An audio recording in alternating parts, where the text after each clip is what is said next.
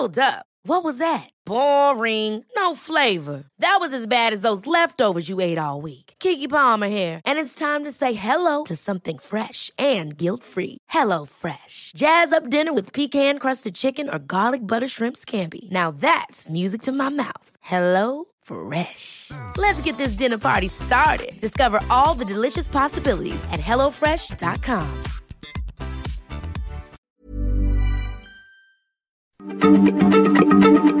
Heraldo Radio, la H se lee, se comparte, se ve y ahora también se escucha.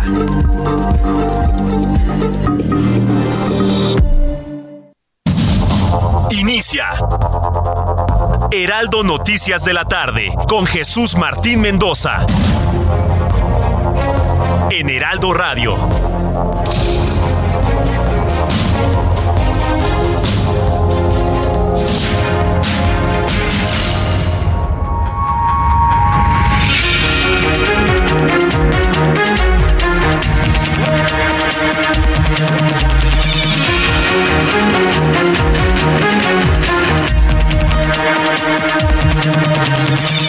Muy buenas tardes, son ya las 18 horas, 18 horas en este viernes ya 30 de septiembre del año 2022. Mi nombre es Ángel Arellano y le doy eh, la bienvenida a las noticias de la tarde con Jesús Martín Mendoza, quien dentro de unos minutos estará aquí con usted.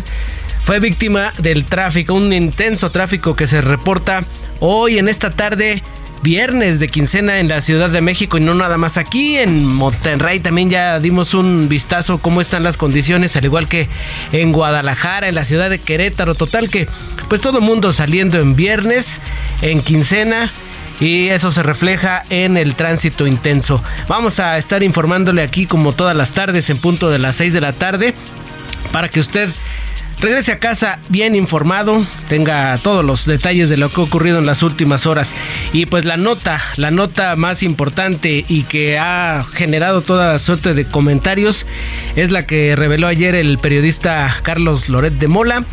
En su medio Latinus, decenas de miles de correos electrónicos alojados en los servidores de la Secretaría de la Defensa Nacional fueron hackeados por un grupo internacional de activistas y se revelan detalles de pues varios aspectos, por ejemplo, uno de ellos el estado de salud del presidente Andrés Manuel López Obrador.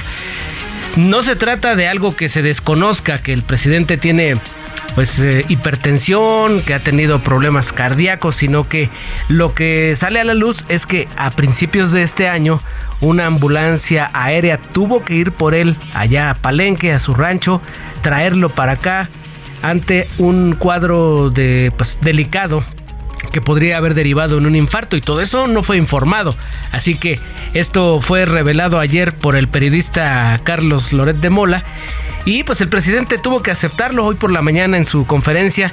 Dijo que la información dada a conocer ayer por el periodista Carlos Loret de Mola sobre el hackeo pues es cierta. Todo lo que le robaron a la Sedena a través de esta intervención cibernética es verídico, ya lo sabía el gobierno federal. De hecho, el grupo denominado Guacamaya, este de, de hackers, de activistas hackers, ya lo había dado a conocer la semana pasada y hoy eh, Carlos Loret, bueno, ayer anoche hizo un recuento de lo poco que han podido analizar.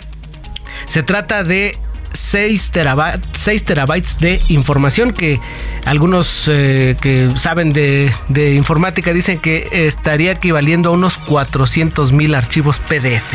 Así que con esta información arrancamos y con todas las reacciones que ha derivado de esta información. Por lo pronto, el senador Ricardo Monreal pidió al Congreso legislar en materia de ciberseguridad tras el hackeo que sufrió la Secretaría de la Defensa Nacional, un hecho que pues confirmó, como le digo, el presidente esta misma mañana. El senador morenista dijo que se debe legislar con el fin de proteger información delicada.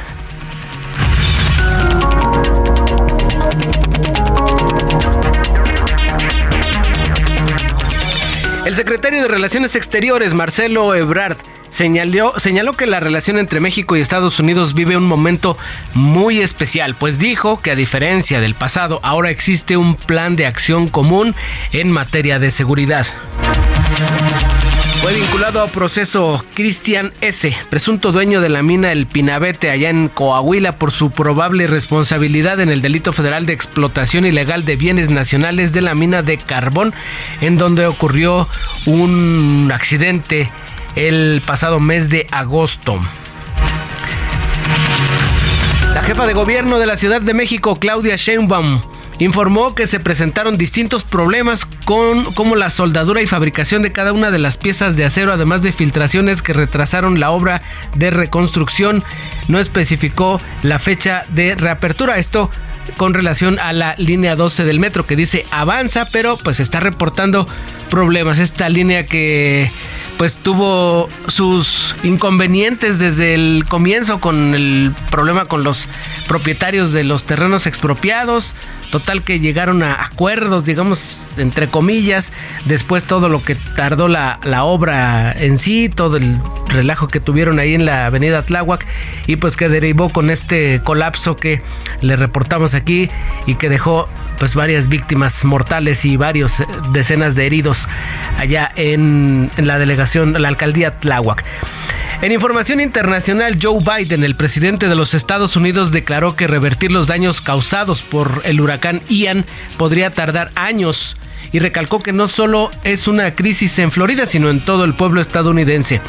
Autoridades de Florida informaron que Ian dejó un saldo de 21 personas muertas hasta el momento. Son ya las 6 de la tarde con 6 minutos, 6 con 6. Vamos a las calles de la Ciudad de México. Está listo ya mi compañero Gerardo Galicia, como todas las tardes, con información. Adelante Gerardo, buenas tardes. Así es, mi Ángel, excelente tarde. Y tenemos información ahora desde el oriente de la capital para nuestros amigos que van a utilizar el eje 6 sur. Ya tenemos algunos conflictos viales. De hecho, hay dos tramos complicados. Si dejan atrás el circuito interior hasta la hasta la central de pescados y marisco, la nueva viga, van a encontrarse con un avance un tanto difícil. Pero el punto más complicado es el que se ubica más adelante, llegando a Javier Rojo Gómez. Un asentamiento de por lo menos 10 minutos si van en vehículo, en un vehículo automotor. Así que habrá que tomarlo en cuenta, manejar con mucha paciencia y ya superando el semáforo el desplazamiento tiende a mejorar si se dirigen hacia la zona del anillo periférico. Por lo pronto, el reporte seguimos muy, muy pendientes. Perfecto, Gerardo. Nos mantenemos ah, en contacto para más información dentro de unos minutos. Gracias. Excelente tarde. Son ya las 6 de la tarde con 7 minutos. Piel seca, sensible o deshidratada, Sofarma pH 5 Aqua Intense Crema y Serum Facial es el match perfecto para tu piel. Con su doble acción ayuda a intensificar la hidratación cutánea, maximiza la luminosidad y mejora la elasticidad desde las primeras aplicaciones. Dos es mejor que uno, por lo que su uso constante disminuye y prevé los signos del envejecimiento, al mismo tiempo que fortalece la barrera natural de la piel. Ahorra tiempo y utiliza dos productos en uno, maximizando los beneficios de sus activos naturales como niacinamida, ácido hialurónico, probióticos y depantenol. Aqua Intense Sofarma pH 5, ideal para el cuidado de tu piel. El amor inspira nuestras acciones por México. Reforestando la tierra, reciclando, cuidando el agua, impulsando a las mujeres y generando bienestar en las comunidades. Juntos somos Coca-Cola y contigo el amor multiplica. Son ya las 6 de la tarde con 8 minutos. Ya anda por aquí Jesús Martín, ya está instalándose. Vamos a escuchar lo que ocurrió un día como hoy con Abraham Arreola. Mientras Jesús Martín se termina de instalar. Ya en YouTube ya está listo todo el público de Jesús para escucharlo. Vamos por lo pronto con Abraham a enterarnos qué ocurrió un día como hoy. Amigos, esto es un día como hoy en la historia 30 de septiembre 1888 en Londres, Inglaterra, Jack el Destripador mata a su tercera y cuarta víctima. 1919, en la aldea de Elaine, estado de Arkansas, ocurre la matanza de Elaine, en donde hasta 200 personas afroamericanas son asesinadas. 1960 en los Estados Unidos, la serie animada Los Picapiedra hacen su debut en el prime time. 1765 es el natalicio de José María Morelos. Te extrañamos en los billetes de 50. Además, hoy es el Día Internacional de la Traducción, es el Día de la Secretaria y es el Día Internacional del Derecho a la Blasfemia. También es el Día Internacional de Podcast. Y eso que no hay, ya casi ni hay podcast, ¿verdad? Amigos, esto fue un día como hoy en la historia y recuerden, no molesten a las secretarias. Cuídenlas más y páganles bonito. Adiós. Gracias. Muchas gracias, Abraham Arreola, por las efemérides de este día, hoy 30 de septiembre del año 2022.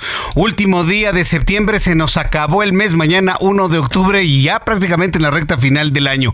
Muchas gracias a Ángel Arellano, quien me ayudó al arranque de nuestro programa en estos primeros 10 minutos. No, la ciudad está la ciudad está desquiciada, al menos en esta parte del sur de la Ciudad de México. Para nuestros amigos que nos escuchan en otras partes del país, que están preparando su viaje acá a la capital de la República, vienen los autobuses, se enfrentan a una ciudad en viernes y de quincena. Así que está de pronóstico reservado. Hay varios accidentes, conflictos, hay muchos autos.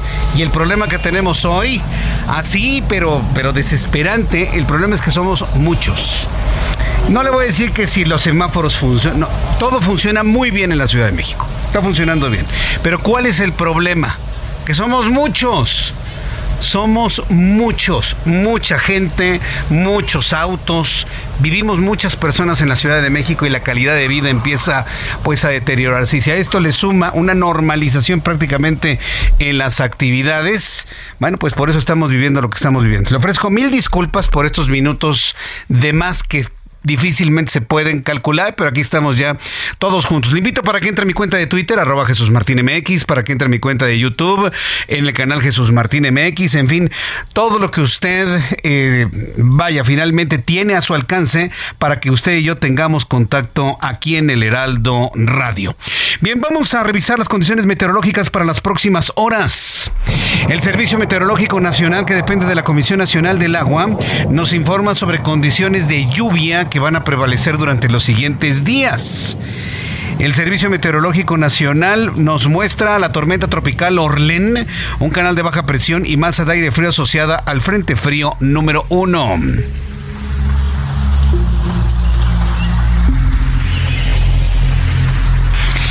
Bien, pues el Servicio Meteorológico Nacional nos está informando sobre las condiciones de estos sistemas.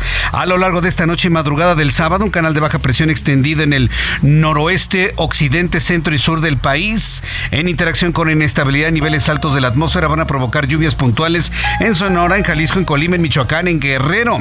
Y le informo que también tenemos la tormenta tropical Orlén, que se ubica al suroeste de las costas de Colima y Jalisco.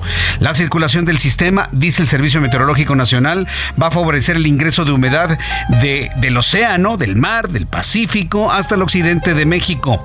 Tenemos la masa de aire frío que se asocia al Frente Frío número 1, que continúa generando evento de norte muy fuerte, con vientos hasta de 70 kilómetros por hora en el istmo y golfo de Tehuantepec. Para el día de mañana, Orlén podría ser ya un huracán categoría 1 en la escala Zafir Simpson, según nos informa el Servicio Meteorológico Nacional.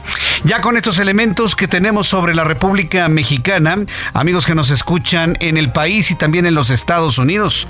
Les informo pronóstico del tiempo para las siguientes ciudades. Amigos en Orlando, Florida. Un día después, o digamos varios días después del poderoso huracán Ian. La temperatura está en 24 grados mínima 17, máxima 27 grados Celsius. Amigos en la ciudad de Houston, Texas, 28 grados en este momento, mínima 15, máxima 29. En la ciudad de Woodlands, 27 grados en este momento, mínima 12, máxima 29. Ya aquí en la República Mexicana, Monterrey, 28 grados, mínima 17, máxima 30. En la ciudad de Oaxaca, mínima 12, máxima 26, en este momento 24. En Guadalajara, Jalisco, 27 grados en este momento, mínima 12, máxima 27. Y aquí en la capital del país, 21 grados, parcialmente nublado, amenaza con lluvia, temperatura mínima 10. Estará haciendo frío durante la noche, la madrugada. Atención, corredores, los que corren en la noche muy temprano, a las 5 de la mañana, hay que salir abrigados. Y la máxima, 23 grados Celsius.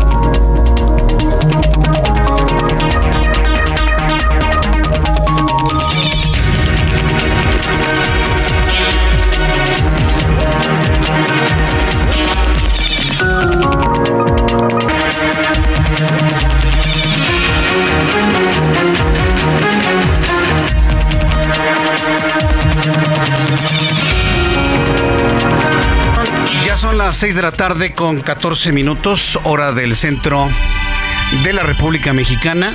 estamos aquí revisando nuestro micrófono para salir correctamente al aire. Y bueno, pues vamos a, revisar lo importante y lo destacado de este día. Eh, reconoce el presidente de la República pues todo lo que se reveló anoche. A ver, vamos a la noticia principal del día de hoy. Mm, vamos a ser muy objetivos en cuanto a lo que se conoció ayer. Sí, hay que ser muy objetivos. Ayer la plataforma de Noticias Latinos dio a conocer pues una serie de contenidos, unos cuantos contenidos, cuantos contenidos de lo que, y se lo digo aquí, ¿eh? de lo que supuestamente se hackeó de los servidores del ejército mexicano y entiendo de la Marina Armada de México. Y digo supuestamente porque yo conozco gente del, del ejército y de la Marina. Y todos coinciden en que eso de hackear al ejército mexicano, a otros ejércitos sí, posiblemente sí, pero al mexicano, con los sistemas que tiene, con el equipo de inteligencia que tiene, con la modernidad que tienen sistemas de, de cómputo, que los hackeen, y que además le saquen 6 teras de información, 6 terabytes, que son cientos de miles de documentos de, de, correos electrónicos y demás, es totalmente inverosímil.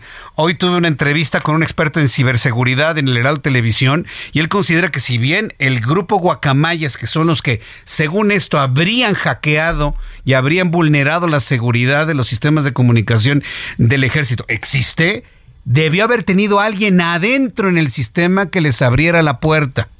Por lo tanto, eso de hackeo podría ir mezcladito con un poquito de filtración eh, de alguna manera intencionada desde dentro. Pero eso está todavía por investigarse en unas instituciones que todavía no aclaran o no han dado a conocer su posición de una manera precisa.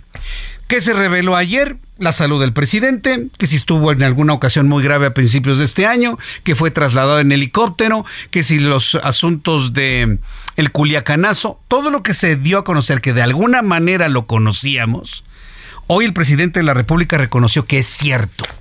Así que la noticia más que la revelación de esto, desde mi punto de vista, es que el presidente reconoció que todo lo que se reveló, se ventiló ayer en una plataforma de YouTube es verdadero. Puedo haber dicho que es falso, ¿eh?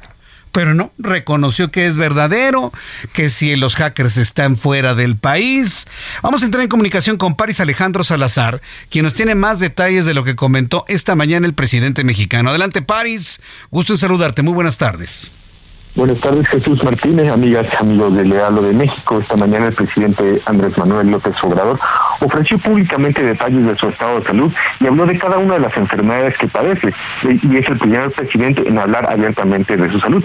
En la conferencia matutina, López Obrador explicó que a pesar de las enfermedades, tiene un buen estado de salud porque lleva un estricto seguimiento médico con especialistas militares. Reconoció que en los primeros días de enero de 2022 fue trasladado en una ambulancia aérea de de la Fuerza Aérea Mexicana donde Palenque Chapa, donde está su quinta, a un hospital eh, militar de la Ciudad de México por un riesgo de infarto, como se reveló ayer en las filtraciones de documentos de la Secretaría de la Defensa Nacional. Relató que días después de recibir esa atención médica por los signos de la alerta cardíaca, enfrentó también su segundo contagio de COVID, ya que el primero había sido también en enero del 2021. Vamos a escuchar cómo lo dijo el presidente Andrés Manuel López Obrador. la ambulancia que fue a Palenque eh, a principios de, enero porque había pues eh, un riesgo de infarto y me llevaron al hospital y me recomendaron un cateterismo, si ustedes se acuerdan de eso. Este, me dijeron hay que hacerlo, les pedí unos días, en eso me dio COVID en el Salón Tesorería, López Obrador contó que también padece de tiroides y de gota y admitió que el padecimiento más grave para él es la hipertensión que padece. Detalló que lleva un control eh, detallado de cada enfermedad y que toma medicamentos para mantenerse sano y estable. Esto fue lo que sucedió esta mañana en Palacio Nacional. Jesús Martín. Muchas gracias por la información, París. Buenas tardes. Hasta luego, muy buenas tardes. Bueno, el, el, informe de París fue rápido, sucinto, resumido, vamos a llamarlo así. Pero quiero compartirle, usted que me escucha en todo el país y en, eh, en los Estados Unidos, que hoy hice algo que yo no acostumbro. Yo no acostumbro escuchar ni ver la conferencia matutina de López Obrador. La verdad es que no, no. Para mí, para Jesús Martín Mendoza, para mí es una gran pérdida de tiempo. Para mí es una pérdida de tiempo. Ya lo que hago posteriormente, ya avanzada la mañana, es revisar qué es lo destacado, lo importante que se dice en la matutina. Normalmente nunca encuentro nada interesante. Pero ante las revelaciones de anoche, hoy sí, me tuve que desmañanar. Bueno, yo me levanto temprano desde las cinco y media de la mañana. Por, por, las escuelas de mis hijos y demás, y atentos ¿no? a, la, a la conferencia matutina y la vi desde desde el principio. A mí lo que me sorprendió profundamente es que en el momento en el que van precisamente al tema, pues el presidente quiere dar la impresión de que no le importa. Andrés Manuel López Obrador quiso dar la impresión en su conferencia matutina que no pasa nada, que no importa, que son cosas ya conocidas, y en principio sí ya eran cosas conocidas. Y remató con un tema de Chicoche. Chicoche, otra vez Chicoche. Presenté un fragmento hoy, temprano en la televisión donde presentaba el Chicoche y precisamente a a riesgo de que alguien pensara que estaba presentando algún tipo de edición o algún tipo de, de, edición cómica o burla, tuve que aclarar, no, no, no, esto no es ninguna edición, nada. Ah, eso fue lo que hizo el presidente hoy en la mañana, en la matutina. Y todos a las 7 y 5 de la mañana, 7 y 10 de la mañana, escuchando Chicoche temprano. ¿Te acuerdas cuál fue el tema que puso el presidente del, del, de Chicoche? Pero bueno, esa fue la respuesta. Te hackearon al ejército. Ah, pues pongo a Chicoche. Que se revelaron cosas. Ah, pues que Carlos Loret aclare su patrimonio otra vez. Pero finalmente, vuelvo a insistir lo central. El presidente reconoció que todo lo que se informó era cierto. Y para mí eso me parece que es uno de los asuntos que validan en automático lo que se conozca de todos esos documentos. Si el presidente hubiese dicho hoy, ¿saben qué? Todo eso que se difundió no es verdad, es mentira, está alterado, los documentos son falsos. ¿Quién hubiese creído la segunda, tercera, cuarta, quinta, décima entrega hacia adelante? Nadie. En el momento en el que el presidente mexicano, este es mi análisis y mi percepción, dice sí, efectivamente, todo lo que se informó es verdadero, en automático ha validado la segunda, tercera quinta, décima, vigésima entrega que se hagan de ese legajo de documentos que según el periodista que lo dio a conocer asciende a varias decenas de miles de documentos. Así que Noemí Gutiérrez es nuestra enviada especial al estado de Oaxaca. Y es que en todo este escándalo, pues no ha habido opinión ni del ejército de la Marina, pero sí de la secretaria de Energía Rocío Nale y del director de Petróleos Mexicanos Octavio Romero Oropesa, quienes aseguraron que van a acompañar al presidente López Obrador a la supervisión de los avances del corredor transísmico. Adelante Noemí Gutiérrez, gusto en saludarte. Muy buenas tardes. Hola, muy buenas tardes. Pues sí, el presidente Andrés Manuel López Obrador, después de la conferencia de prensa matutina en Palacio Nacional, pues viajó a Huatulco, Oaxaca, para supervisar el avance en el plan de apoyo a la población afectada por el huracán Ágata y fue en el aeropuerto de este destino turístico que nos encontramos a la secretaria de Energía, Rocío Nale. Ahí le cuestionamos de este hackeo a la Secretaría de la Defensa Nacional y se le advirtió que pues se evidenciaron varios documentos, sobre todo en materia de seguridad, pero también de la, de la salud del primer mandatario. Y ahí se le cuestionó si su dependencia no estaría en riesgo y esto fue lo que nos contestó. Y también nos encontramos al director general de Pemex, Octavio Romero Oropesa, a quien le hicimos los mismos cuestionamientos pero son varios documentos. ¿No hay riesgo de que otras este, dependencias también sean vulnerables a estos hackeos? Bueno, en todo el mundo la ciberseguridad es algo que se atiende constantemente, en todo el mundo, con todas las empresas, en todos los gobiernos, y estamos dentro de ello. Pero entonces no hay riesgo de vulnerabilidad en otras dependencias. Como en todo, como en todo el mundo. Todo el mundo tiene eh, ciberseguridad y pues estamos en. No, ha habido este, una muy buena coordinación con la Secretaría de Marina, que es quienes nos ayudan en eso. Pero ¿cómo va ese tema? O sea, ¿no ha aumentado? ¿O qué cifras tienen ustedes? No, no, no, ha habido disminución. Bueno, y comentarte que después ya eh, durante la reunión de evaluación de la entrega de apoyos, al final entrevistamos al secretario de Salud, Jorge Alcocer, que nos habló de la salud del presidente López Obrador. Él dijo que lo ve fuerte y que también garantizó que terminará su sexenio. Pero vamos a escuchar qué fue lo que nos comentó tiene un buen estado de salud. Lo veo bien y está bien. Y Va a poder terminar el sexenio sin ningún problema. Completamente. El riesgo que ha tenido desde hace ocho, no ocho años, varias décadas. No, no, su vida ya está establecida. Si al contrario, que siga jugando béisbol. Bien, es la información que te tengo desde Huatulco, Oaxaca. Muchas, muchas gracias por esta información, eh, Noemí Gutiérrez. Que tengas muy buenas tardes. Esta información desde Huatulco, donde realizó el presidente una, una gira de trabajo. Voy a los anuncios y después de los mensajes le tengo más información de todo esto que se informó hoy por la mañana. Continuamos en el Heraldo Radio.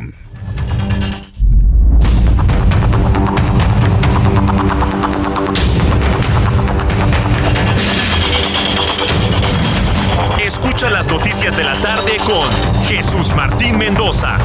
Regresamos.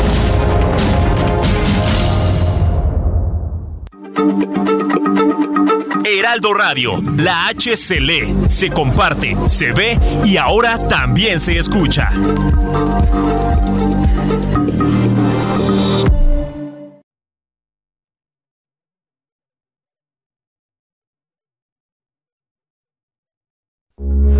Heraldo Radio, con la H que sí suena y ahora también se escucha.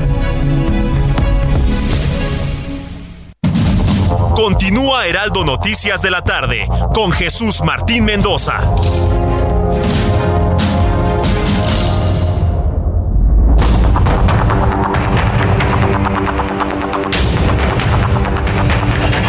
Ya son las 6 de la tarde con 30 minutos, las 6 de la tarde con 30 minutos hora del centro de la República Mexicana. Continuamos con más información aquí en el Heraldo Radio. Entonces, de todo lo que ha sucedido, como ya le comentaba antes de los anuncios, en el momento en que el presidente mexicano confirma ante los medios de comunicación, y me parece que es un ejercicio de honestidad que hay que reconocerle, ¿sí? Hay que reconocerle al presidente que finalmente, pues él dijo, pues es verdad todo lo que se informó. En el momento que dice que es verdad, insisto, ha validado en automático las siguientes entregas, si es que hay siguientes entregas de lo que contiene ese material. Automáticamente. Eso como, como un primer análisis. Y, y segundo asunto, es saber efectivamente el origen o bueno, el mecanismo para conocer esos documentos, porque aquí el asunto tiene que ver con dos temas. Uno, la forma en la que se tuvo acceso a la información, quién la obtuvo y por qué se le entregaron a esa plataforma digital. Y en segundo lugar, el contenido. Hablemos del mecanismo. Hablemos de la forma en la que se obtuvo esa información y podríamos también pensar en las motivaciones para hacerlo. ¿Realmente hay un grupo que se llama las guacamayas? ¿Realmente fue vulnerada la seguridad informática del ejército de las fuerzas castrenses mexicanas? Tengo la línea telefónica, súbale el volumen a su radio, eh, comunicación con José Guaderrama. Él es periodista de investigación de MX, a quien le agradezco estos minutos de comunicación con el auditorio del Heraldo Radio. Estimado José Guaderrama, gracias por estar con nosotros, bienvenido, buenas tardes buenas tardes, Jesús Martín. Un saludo a todo tu auditorio. Primera pregunta, ¿sí existe el grupo de hackers denominados Guacamaya? ¿Sí existen? Pues por lo menos eh, la, información que existe eh, de los últimos meses es que efectivamente existe. Y, qué bueno que, mencionas el, el asunto de la motivación qué podría estar detrás de, esto, porque es importante hacer una aclaración en el sentido de que, de que bueno, pues, e, este no parece ser un ataque como el que se ha venido orquestando eh, en varias ocasiones contra otras dependencias del, gobierno federal. En este caso, por ejemplo, Pemex o la Secretaría de Economía, eh, que, que tienen uno, un interés primordialmente financiero eh, lo que llamamos el, el, tipo de ataque ransomware, que es el, el, ataque que busca secuestrar datos para después eh, ofrecer su recuperación mediante un pago de recursos o bien este eh, difundirlo si no existe el pago, ¿no? Que es la doble vía para el doble secuestro de, de que se realiza contra los las víctimas. Pero en este caso, eh, este grupo que, que, según, según ha destacado en varios comunicados, eh, eh, actúa con, con, contra en operaciones que llama él de, de fuerzas represivas, contra las fuerzas represivas, ¿no? Este, bueno, pues está inspirado en, pues, en, en, la, en, los grupos indígenas, en la defensa de sus derechos, en el, en, contra los abusos eh, eh policíacos, ¿no? Y bueno, eh, ha habido varios ataques en los últimos meses, desde agosto para acá, junio. Eh, en, los ha habido en Perú, en El Salvador, en Colombia, en Chile. Deja decirte que, que, algo muy importante es que Chile incluso costó la, la renuncia del jefe del Estado Mayor chileno, del Estado Mayor eh, militar de, Chile, ello por, por la difusión de, contenidos como los que aquí estamos tratando, ¿verdad? En el caso de México, pero que allá pusieron al, presidente en graves aprietos, ¿no? Con su, con su homólogo de Argentina, y bueno, costó la cabeza de uno de los funcionarios. Pero me parece ser, y, y según todos los datos, este, confirman este, que sí existe este grupo.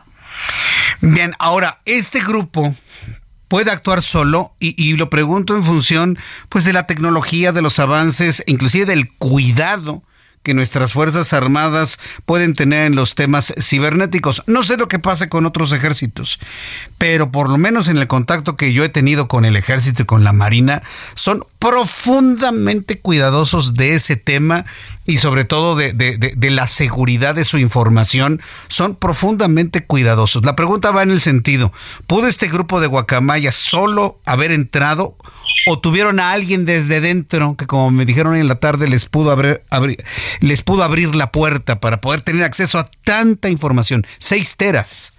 Pues sí, eh, esa es la pregunta que, que, se hace mucha gente, ¿no? Porque seis teras no se bajan fácilmente. Pues no. Este, son, son este, horas y horas y horas de, trabajo este, continuo para poder bajar este, esta cantidad de, información. Pero, pero bueno, eh, eh, eh, yo, yo lo que te puedo decir es que existen auditorías muy recientes reveladas, ¿no? Este, por parte de la, la, Auditoría Superior de la Federación, que se encarga de hacer esto, estos trabajos de, de llama él, auditorías de, de cumplimiento y en este caso la, aplicada a la Sedena, que data de una que, que data del, del 2019, del 2020, pero que en realidad se hizo en 2021, la cuenta pública del 2020, eh, revela que efectivamente la, la Sedena tenía eh, pues hasta un grado superior comprometido su, su sistema de, de ciberseguridad, de defensa contra ataques. Te voy a decir, por ejemplo, ¿no? Este, la, la, la, Auditoría Superior de la Federación revisó 20 controles de ciberseguridad muy técnicos, eh, en los que encuentra que 18 de estos se hayan eh, eh, con un control bajo o, nulo. de, de esos, de esos, este, por ejemplo, este, están el, el, inventario y control de activos de software, la configuración segura para hardware y software de dispositivos móviles. Eh, revela también que había un, bajo, muy bajo control sobre los ingresos y los archivos que se descargaban en, en los correos de, de, electrónicos del, de la dependencia, ¿no? Este, una defensa prácticamente nula contra software malicioso, contra el malware que en algunos casos son los, el conducto pues para llegar a instalar un software espía o que penetre mucho más allá de los perímetros de seguridad eh, que normalmente están eh, delineados, ¿no? Eh, entonces, esta, esta auditoría en, en, términos generales lo que dice es que, que efectivamente hay este un riesgo para eh, la información de la dependencia, su difusión, su posible difusión con este algún eh, pues eh, objetivo negativo, pero también y lo y lo aclara contra la posible incluso operación de la, de la Secretaría de la Defensa Nacional. Eh, eh, eso es por un lado, ¿no? Y por el otro, pues este, eh, también vemos que, que este, no es la primera vez que, las, que la auditoría hace recomendaciones de este tipo a dependencias federales. Como te comentaba, pues está el caso de Pemex, que sufrió también un ciberataque en 2019 y ya también la auditoría había revelado en la cuenta pública, con respecto a la cuenta pública del 2018, que había unos bajos niveles de seguridad. Bajos niveles de seguridad, pues bueno, eso, eso va. Ya, ya, algunas personas me preguntan que si los bajos niveles de seguridad estarían en relación directa con el recorte de los presupuestos. Digo, ya, ya vemos que los recortes de los presupuestos han provocado tragedias, ¿no? Un recorte de presupuesto provocó la caída de un avión con un secretario de gobernación en 2008. Parece que la falta de gasolina en la Marina provocó la caída del helicóptero hace algunas semanas. Recortar presupuesto en estas instancias estaría también vulnerando la seguridad, estimado José Guadarrama. Mira, este, bueno, tú, tú sabes que, esto de los números, de, de los números es, es, es, hay, hay datos y hay otros datos, ¿no? Este, pero, pero en general se coincide en, en una, en, en, una política que, que, ha, que ha este, llevado a cabo este gobierno con, con tal, con tal propósito de austeridad, ¿no? que ha tenido que centralizar los, los, los, las labores en general, ha tenido a hacer esto, ¿no?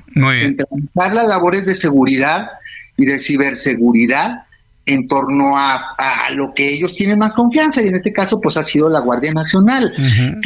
Que, después de la de la de la desaparición de la Policía Federal fue la que asumió directamente la responsabilidad de operar el centro de, emergencias contra, contra contra la la ciber, contra ataques eh, de, ciberseguridad, ¿no? Bien, pues eh, José Guaderrama, mantenemos esta línea de comunicación abierta. Nos hace falta el posicionamiento de las dos instituciones castrenses que tenemos y una vez conozcamos esa posición y esas explicaciones que se, vuelven, pues vaya, necesarias, urgentes, pues volvamos a platicar, ¿no? Para saber ante qué, ante qué estamos. Yo te agradezco mucho estos minutos de comunicación con el auditorio del Heraldo. Muchísimas gracias. Para servirte. Muchas gracias. Hasta pronto. ¿Qué le parece? ¿Qué le parece? Yo le invito para que me dé sus comentarios a través de Twitter, arroba Jesús Martín MX, a través de YouTube en el canal Jesús Martín MX. Bueno, pues quiero informar que el presidente mexicano confirmó que la Secretaría de la Defensa Nacional, como ya le he informado, habría sido vulnerada, acto tras el cual obtuvieron información confidencial relacionada inclusive con su salud. Tras este hecho, el coordinador de Morena en el Senado, Ricardo Monreal, ha solicitado examinar iniciativas que existen en el Senado en materia de ciberseguridad para legislar sobre el asunto y garantizar la protección a la información de carácter delicado, evitando que se vulnere a México, calificó el senador morenista. Esto es lo que dice Ricardo Monreal muy bien planteado. Yo creo que nunca está de más que se legisle y cuando se legisla es porque se establecen reglas o leyes las cuales requieren qué?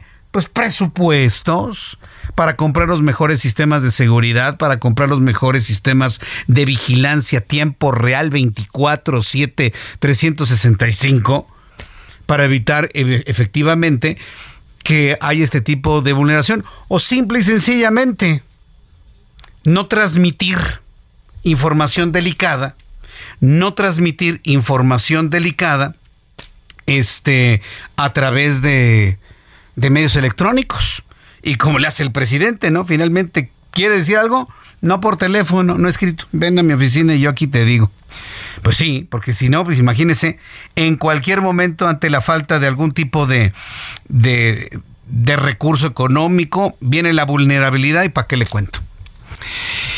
Son las 6 de la tarde con 43 minutos, hora del centro de la República Mexicana. Aquí la pregunta es, ¿a quién se le vulnera? Sí, se, le vulnera a México, se le vulnera a las fuerzas castrenses, pero en realidad es una carambola de varias bandas y uno de los afectados, sin duda alguna, es la imagen, la credibilidad del presidente de la República. ya sea por su estado de salud o ya sea por la toma de decisiones, ya sea por lo que venga en las siguientes entregas que se conozcan de ese delicado material sin duda alguna. Esta semana tuve oportunidad, precisamente hablando del presidente de la República, oportunidad de leer una columna que la verdad me impactó. Es una columna escrita por Mauricio Merino, el gobierno del general López Obrador. Y considera el, eh, el periodista, el analista, que el presidente se ha metido en un callejón cada vez más oscuro y más angosto, animado por sentimientos negativos. Cuando leí esto y conocía ya el contenido de los documentos y la respuesta que tuvo hoy en la mañana, me pregunto en realidad cuáles son los sentimientos que pueden estar germinando ahora después de esto. Tengo la línea telefónica y yo agradezco infinitamente que me tome la comunicación eh, a Mauricio Merino, doctor en ciencia política y sociología, investigador de la Universidad de Guadalajara, a quien le agradezco estos minutos con el auditorio del Heraldo. Eh, doctor Merino, qué gusto saludarlo, bienvenido, ¿cómo está? Muy buenas tardes. Pues, pues muy honrado estar con usted, querido Jesús Martín. Pues muchas gracias por estar aquí en este programa de noticias. Lo he, invitado porque tiene usted una visión, me parece muy, muy importante de conocer de, por dónde va caminando el presidente de la República, tomando en cuenta pues la importancia de su posición como el primer servidor público de nuestro país. Después de lo que conocimos anoche y las reacciones de él el día de hoy, ¿cómo, cómo lo analiza Mauricio Merino? Pues con mucha preocupación, Jesús Martín, porque porque creo que así haya sido de buena fe, déjeme conceder ese punto de entrada, el señor presidente le ha entregado un enorme caudal de atribuciones y de recursos y de poder político a las Fuerzas Armadas del país. Y al mismo tiempo ha desmantelado buena parte de la administración pública déjeme llamarle así, tradicional de México, ha minado a las instituciones autónomas, como bien se sabe, ha eliminado eh, instituciones desconcentradas que tenían como misión principal proteger derechos de minorías y ha menoscabado de manera siempre deliberada, siempre incluso anunciada el federalismo, es los gobiernos de los estados y los gobiernos municipales. Que permite ponerle una metáfora, creo que se ha eh, quitado a sí mismo a la presidencia de la República los filtros que tenía el Estado mexicano para procesar el conflicto el conflicto de cualquier naturaleza, no solo el conflicto político, sino cualquier tipo de conflicto. Y en un país de la naturaleza del nuestro, pues hay muchos conflictos, como es obvio. Y se necesita un enorme trabajo cotidiano para irlos paliando, resolviendo, afrontando, o de plano tratar de quitarlos, digamos, del medio como asunto público. Todo eso ha sucedido en estos cuatro años de manera muy acelerada. Como usted sabe, Jesús Martín, eh, las Fuerzas Armadas son la única institución de la República que ha tenido aumentos sistemáticos de presupuesto, 44% se daba el otro día el dato en la Cámara de Diputados. Frente a aumentos pues muy marginales en el sector salud, que no llegan ni siquiera a dos dígitos, o en educación, que tampoco es eh, mayor. Entonces, se ha entregado a las Fuerzas Armadas un poder que no habíamos visto eh, pues desde que las Fuerzas Armadas, propiamente dichas, postrevolucionarias, gobernaban de México. Entonces, sí me parece muy preocupante eh, eso, ya de entrada. Pero de otro lado, Jesús Martín, se ha partido del supuesto según el cual las Fuerzas Armadas son impolutas, por así decir. Son es una institución, se ha dicho por el presidente una y otra vez, confiable, eficiente, honesta, impecable. Bueno, yo creo que esta tesis del señor presidente, insisto, aún concediendo la buena fe de su parte, es una tesis equivocada. Las Fuerzas Armadas, como cualquier organización pública del mundo entero, eh, pues son, insisto, como cualquier otra en el mundo entero, organizaciones complejas, donde también hay pugnas por el poder interno, donde también hay personas que no necesariamente actúan con lealtad a su a su propia lógica interna, personas que buscan ensanchar sus espacios de autoridad o incluso su patrimonio personal. Quiero decir, no es un bloque de seres humanos perfectos, son seres humanos como usted y como yo, que optaron por la carrera de las armas pero son seres humanos con todos los defectos y con todas las virtudes que eso eso supone, Jesús Martín. conocemos poco de ese funcionamiento, cómo ascienden los militares, cómo se reclutan los militares, cómo se asignan los recursos dentro de las instituciones armadas, cómo se toman las decisiones allá adentro, qué información procesan. Todo eso es una caja negra, se conoce muy poco en México.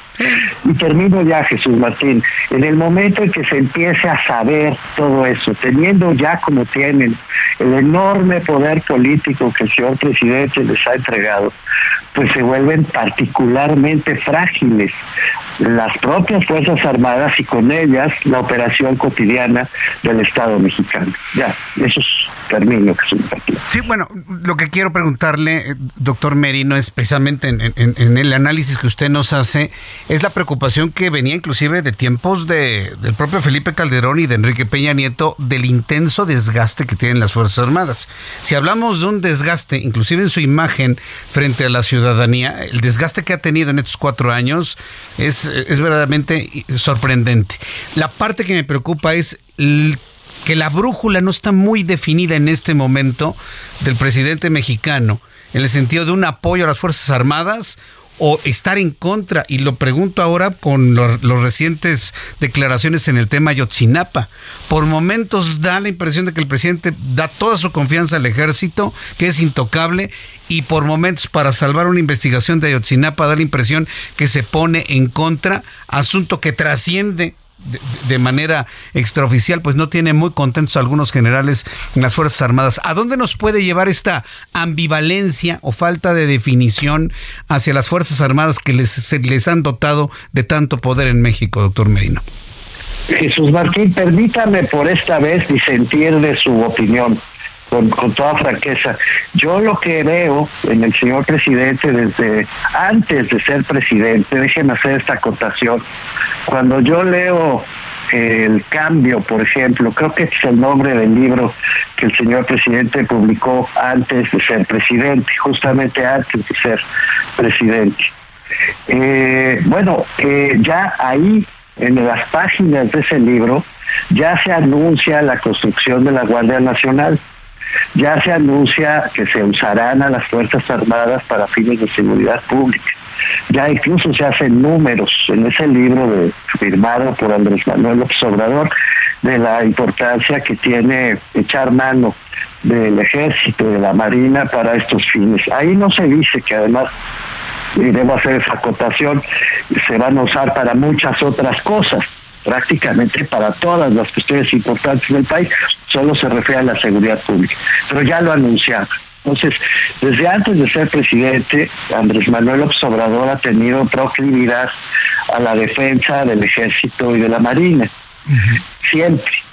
Eh, yo no percibo ambigüedad, Jesús Martín, usted me corregirá, estoy seguro, pero incluso el artículo al que usted hace referencia, que yo escribí, pues justamente alude a esta propuesta de hacer incluso una consulta popular a modo es decir, una consulta que no es consulta, pero sí es consulta, pero es encuesta. Es decir, esa, ahí sí hay ambigüedad técnica, deje de ponerlo así. Pero lo que el presidente hace es salir en defensa de las Fuerzas Armadas, alegando que el pueblo estará de acuerdo con sus decisiones y que respaldará al ejército mexicano. Yo quedo muy sorprendido, se lo digo con sinceridad, que un presidente que fue el líder principalísimo de la oposición en México durante tantos años, que durante tantos años se pronunció en contra de decisiones atrabiliarias de los distintos presidentes de la República y con muchas, en muchas ocasiones con toda razón, sea ahora el principal defensor de la pues esta dotación extraordinaria de poder a las Fuerzas Armadas a tal extremo que está dispuesto a jugarse su capital político una consulta verdaderamente rarísima con el objeto de poner ese capital político propio al servicio de las Fuerzas Armadas.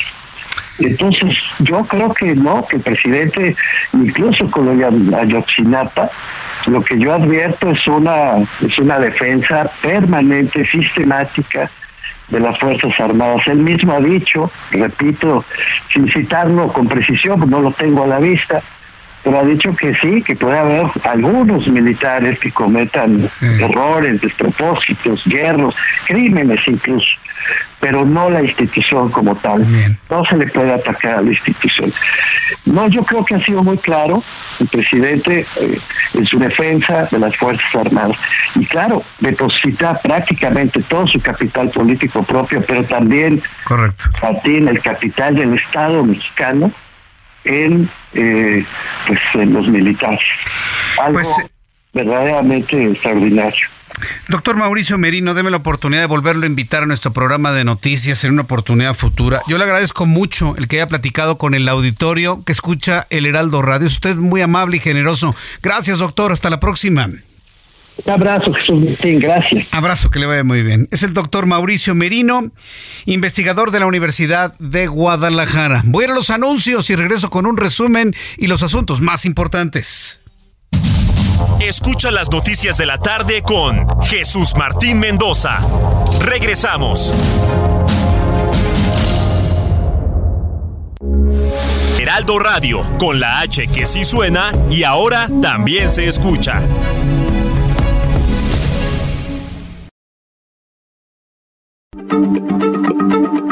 Heraldo Radio, la H se lee, se comparte, se ve y ahora también se escucha.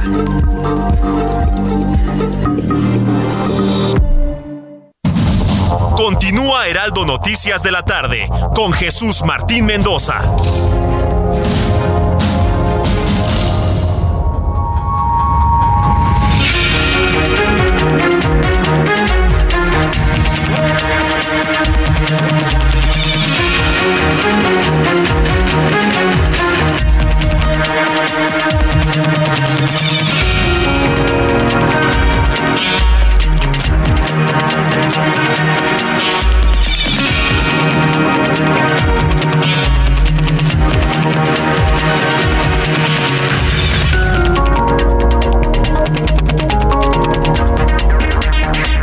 Las 7 en punto, las 19 horas en punto hora del centro de la República Mexicana. Le presento un resumen con las noticias más importantes en el Heraldo Radio. Le informo que un juez federal ha vinculado a proceso por explotación ilícita del subsuelo a Cristian Solís, identificado como dueño de la mina de carbón mineral El Pinabete en Sabinas, Coahuila, en donde el pasado 3 de agosto murieron 10 mineros. También le informo que Claudia Sheinbaum, jefa de gobierno de la Ciudad de México, informó que se presentaron distintos problemas durante la reparación del tramo subterráneo de la línea 12 del metro. Entre ellos están los problemas de origen, del origen de la construcción, los cuales se basan en la fabricación personalizada de cada una de las piezas metálicas, así como la soldadura de cada una de ellas, indicó la jefa de gobierno. Es decir, cuando se habla de piezas personalizadas, significa que son piezas que hay que volverlas a fabricar para ese fin específico, contornos. No existen refacciones. Para, que se dé una idea de, no de lo mal construido, sino de la complejidad que tuvo la construcción de la línea 12 del metro. Le informo que en la ciudad de Guadalajara, Jalisco, se dio a conocer que al menos 25 kilómetros recorrió la unidad de transporte público secuestrada con 15 pasajeros a bordo por un hombre de entre 20 y 25 años. Más adelante le voy a tener detalles de esto ocurrido allá en la ciudad de Guadalajara. Hace unos instantes conversé aquí en el Heraldo Radio con José Guaderrama, periodista de investigación de la revista MX. Declaró en entrevista con el Heraldo que existían análisis recientes de la Auditoría Superior de la Federación, que existía bajo control de archivos descargados y publicados en la Sedena. Además, nos superaron 18 de 20 controles de ciberseguridad, por lo que la información de esta dependencia presenta un alto riesgo de vulnerabilidad ante la difusión de su información. Un dato verdaderamente revelador que nos dio a conocer hoy hoy nuestro invitado aquí en el Heraldo Radio. Superior comprometido su, su sistema de, de, ciberseguridad, de defensa contra ataques. Ah, Auditoría Superior de la Federación revisó 20 controles de ciberseguridad muy técnicos, eh, en los que encuentra que 18 de estos se hayan eh, eh, con un control bajo o, nulo, contra el malware, que en algunos casos son los, el conducto pues para llegar a instalar un software espía o que penetre mucho más allá de los perímetros de seguridad. Hay este un riesgo para eh, la información de la dependencia, su difusión, su posible difusión con este algún eh, pues eh, objetivo negativo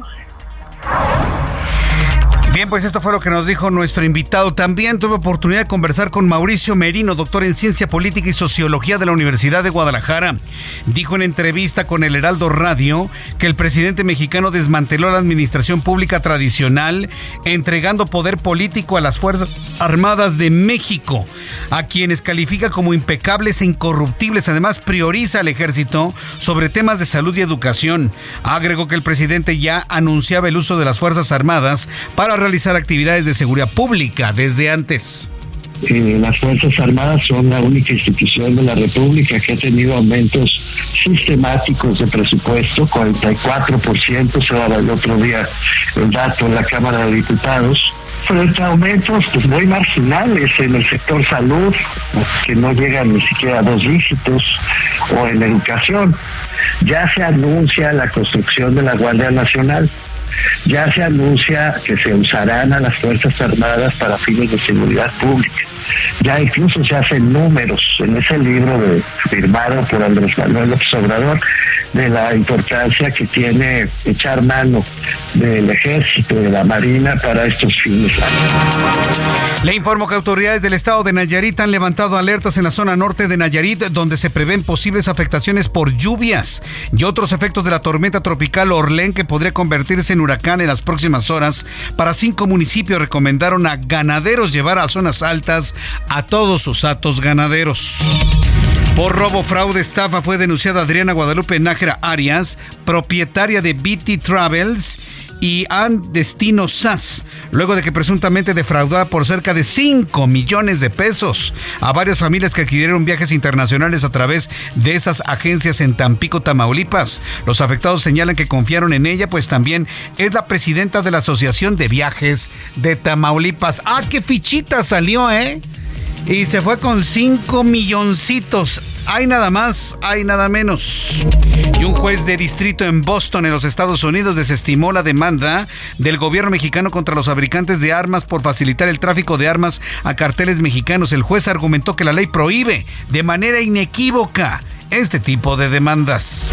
Le informo que la Guardia Costera de Japón registró el lanzamiento y detonación de misiles balísticos en mares japoneses, asegurando que el lanzamiento se realizó desde Corea del Norte. Lanzamiento realizado mientras Kim Jong-un, presidente norcoreano, se encuentra de visita en Moscú. También informo que tras firmar los tratados de anexión con los líderes de las regiones ucranianas ocupadas de Donetsk, Lugansk, Kherson, Zaporizhia, el presidente ruso Vladimir Putin instó a Ucrania a poner fin a la guerra y volver a negociar. Además advirtió que Moscú se defenderá con todas sus fuerzas, dijo Vladimir Putin.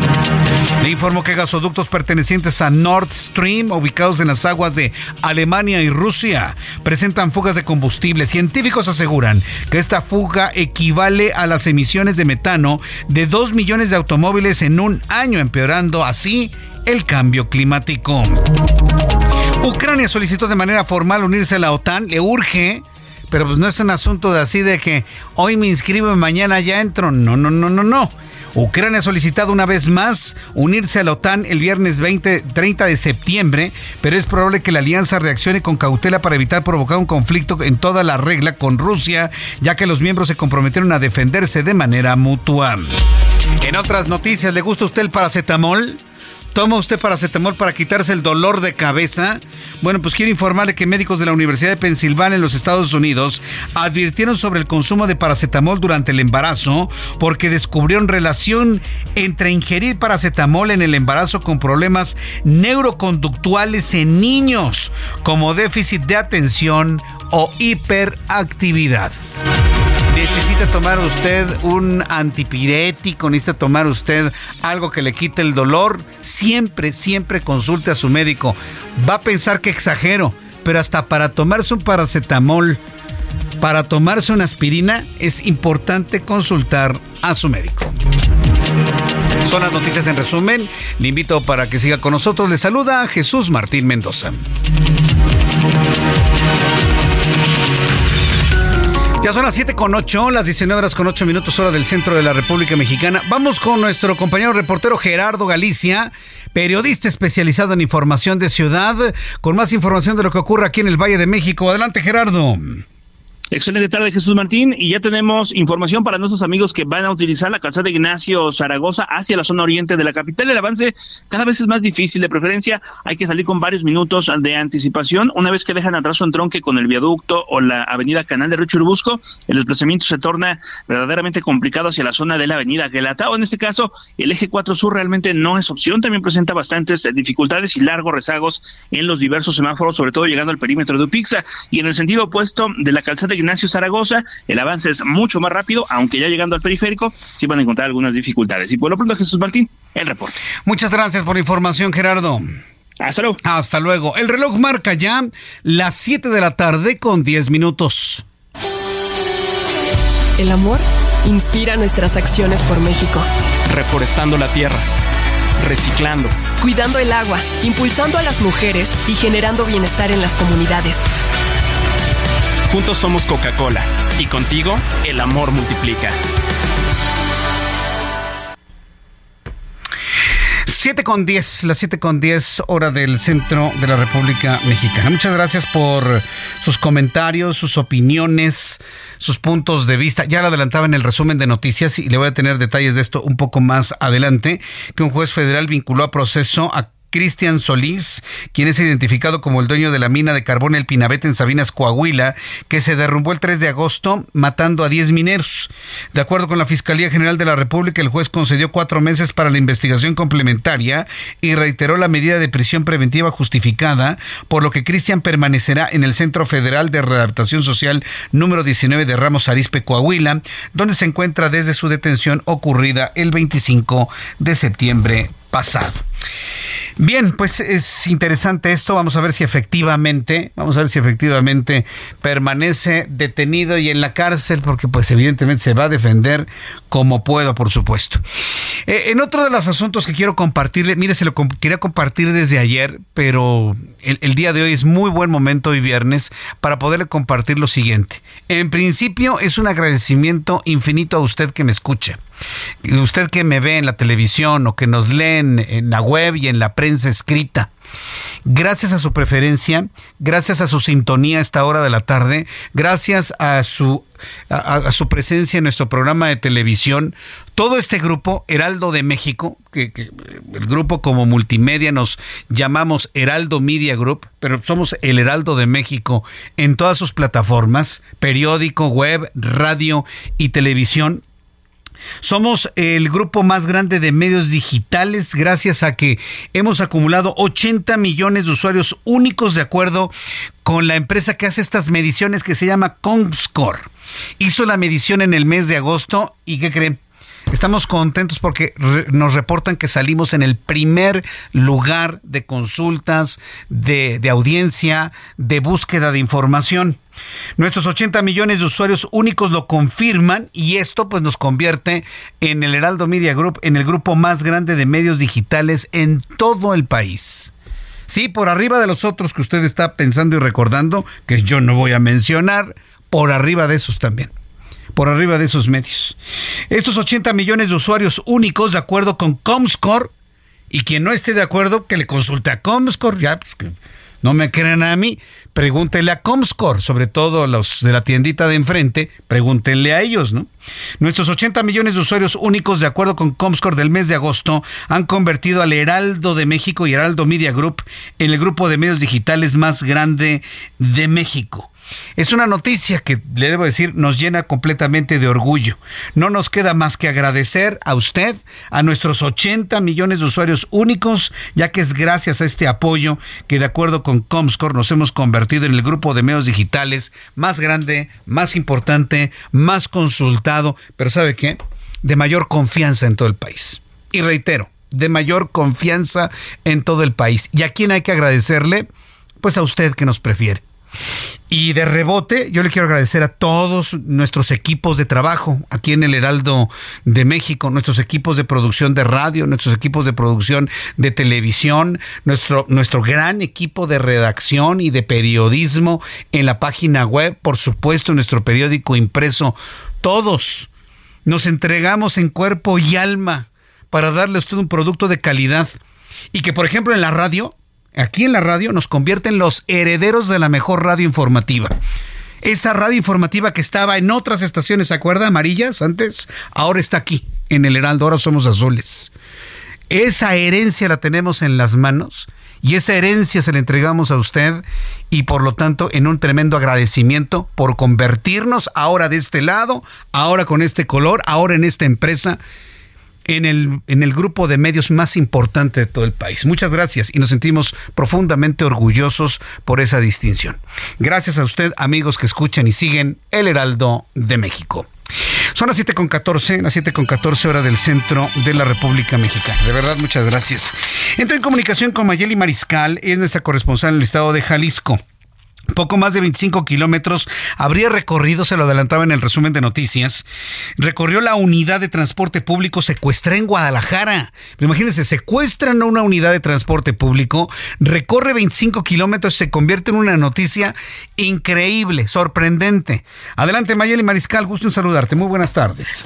Muy buenas tardes. Eh, pues así es, vaya es susto y experiencia que pasaron los pasajeros de esta eh, ruta 101, los cuales eh, pues vivieron este secuestro literal. El pasajero se subió en el municipio de Tlajomulco de Zúñiga, eh, a la altura de la cima en Santa Fe y lo vinieron a bajar o bueno, intentar bajar y liberar a estos pasajeros hasta el municipio de Guadalajara en el cruce de la avenida Lázaro Cárdenas y 8 de julio Ahí dos policías de la comisaría de Guadalajara ingresan a la unidad y bueno, liberan a 15 pasajeros. Sin embargo, el hombre entre 20 y 25 años, este agresor, eh, toma como rehén a una mujer de 24 años que también iba en esta unidad. Y bueno, de acuerdo a los protocolos, dicen los policías de Guadalajara, le estuvieron eh, pues eh, pidiendo que liberara a esta mujer, sin embargo, no lo hizo de esta forma. Él portaba un cuchillo con el cual agredió a esta mujer en eh, en su rostro, en el cuello y en el brazo. Y fue así que, bueno, los policías le disparan y queda abatido al interior de esta unidad. Eh, se desconoce puntualmente los motivos. Hay una versión que maneja el gobernador de Jalisco en sus redes sociales, Enrique Alfaro, en donde dice que, bueno, comenzó la discusión y de ahí es que la toma como rehén a esta mujer. Sin embargo, bueno, en el punto en el que los policías de Guadalajara pudieron liberar a estos pasajeros, es en el afuera de la clínica 46 del Instituto Mexicano del Seguro Social en el cual pues se atiende a esa mujer que obviamente cayó en crisis nerviosa, le curan las heridas y también estuvo ahí presente elementos de la comisaría de Guadalajara que atienden la violencia de género, así es que pues bueno, esta por lo pronto fue la experiencia 25 kilómetros que recorrió alrededor de esta unidad de transporte público secuestrada al medio día de este viernes. Esa es la información. Gracias por la información, Mayeli. Excelente tarde y buen fin de semana para Y buen fin de semana también para ti. 7 con 17, tiempo del centro de la República Mexicana. Regresando a noticias de la Ciudad de México, Claudia Sheinbaum, la jefa de gobierno de la Ciudad de México, informó que se presentaron, se han presentado pues distintos problemas durante la reparación del tramo subterráneo de la línea 12 del metro. Sí, efectivamente. No nada más está haciendo la reparación de la parte elevada de la línea 12 del metro, no nada más la elevada con todo lo que ya hemos platicado y los reforzamientos entre columna y columna. También se hace una revisión completa en la parte subterránea. Esa es la razón por la cual la parte subterránea no ha empezado a dar servicio. Se tomó la decisión de hacer una rehabilitación total, integral, de terminal a terminal en la línea Bicentenario, que también se le conocen. ¿Cuáles son los problemas que dio a conocer hoy la jefa de gobierno que se han encontrado en la línea 12? Bueno, uno de ellos está en la fabricación exclusiva, vamos a llamarlo así, personalizada de algunas piezas metálicas, es decir, no hay refacciones, son piezas únicas, debido a las condiciones únicas de construcción que implicó la parte subterránea. Imagínense, ¿no? Fabricación personalizada de cada una de las piezas metálicas, así como la soldadura de cada una de ellas, indicó la jefa de gobierno. Eso no lo sabían. Lo descubrieron hasta ahora pues ya entraron a fondo, que vieron las piezas, etcétera, etcétera. ¿no? Por otra parte, la mandataria reveló que hubieron algunas filtraciones que humedecieron distintas estructuras, lo que significó un retraso en las obras de reconstrucción. Claudia Sheinbaum no otorgó ninguna fecha probable para la reapertura de la línea dorada del metro. Está complicado. Fíjese que ahora que menciona esto la jefa de gobierno, yo recuerdo cuando estaba reconstruyendo la línea Bicentenario, hace varios años. Sí, pues con eso se quería conmemorar los, eh, el año 2010, el año del bicentenario y demás, ¿se acuerda? Yo recuerdo que los que se tuvieron problemas en el subsuelo, yo lo recuerdo claramente, se encontraron arenales, se encontraron lugares con mucha agua, sí, en todo el trayecto subterráneo, sobre todo en esta parte que viene desde Miscuac, que viene desde Miscuac hasta eh, la zona de Zapata, yo recuerdo que ahí tuvieron muchos problemas porque encontraron mucha agua en el subsuelo para la construcción de esa parte subterránea de la, línea 12. Se encontraron con zonas rocosas, difíciles de, de romper. Entonces, Vaya, si tomamos en cuenta las características únicas del subsuelo del Valle de México, bueno, pues es entendible todo esto, ¿no? Y lo que más preocuparía son las filtraciones que tienen que ser reparadas y esas a esas profundidades, créame que es todo, todo un reto, ¿no? Entonces, por eso no me extraña que no se establezca una fecha específica para poder entregar a la ciudadanía la línea 12 del metro. Mire, que la entreguen cuando sea, pero que la entreguen bien, porque se trata de que usted y yo viajemos seguros en el metro. Son las 7.20, hora del centro de la República Mexicana.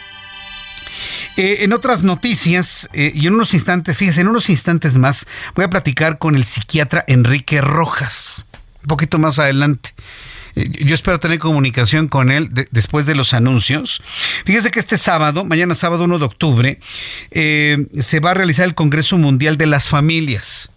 Ya le he platicado de este congreso en varias ocasiones.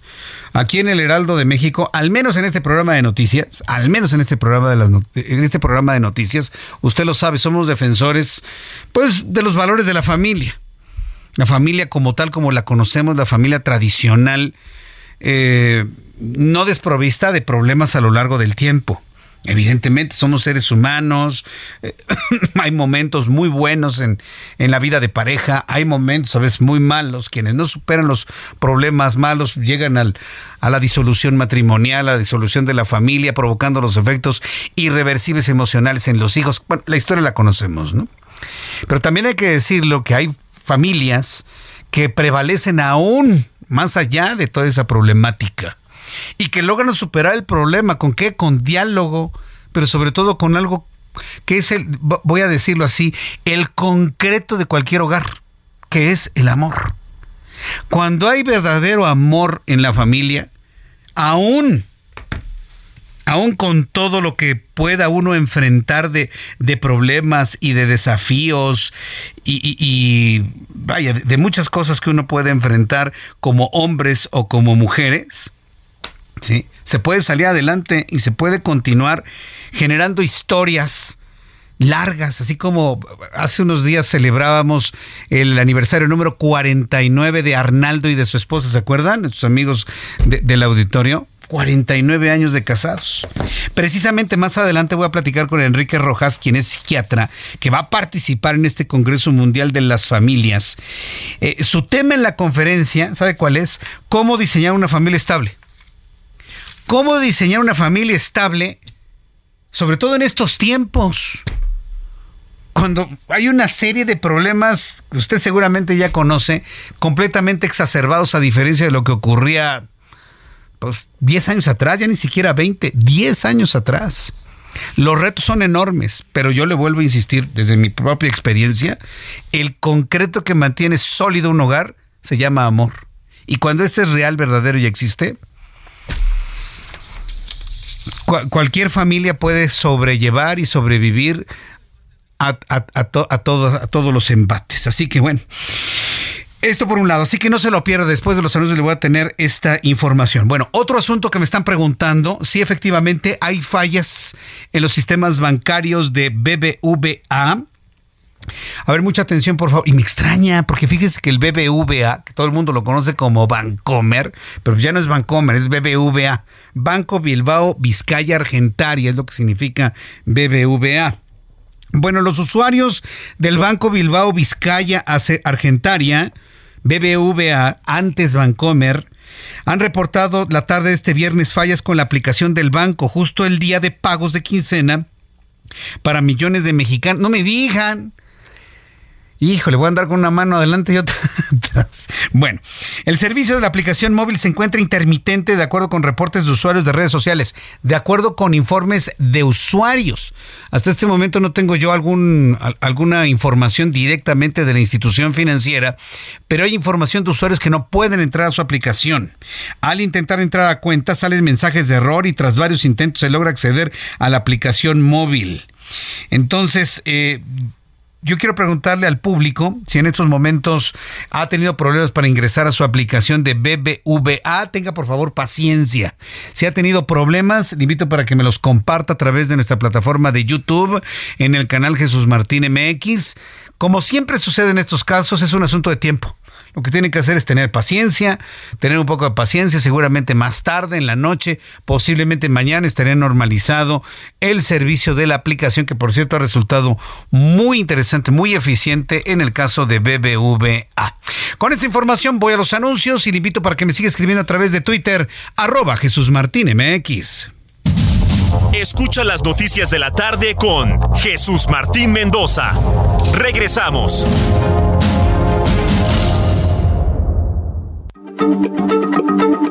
Heraldo Radio, la H se lee, se comparte, se ve y ahora también se escucha.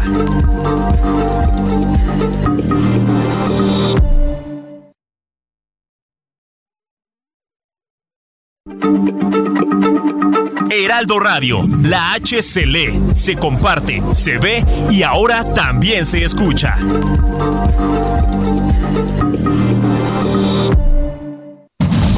Continúa Heraldo Noticias de la tarde con Jesús Martín Mendoza.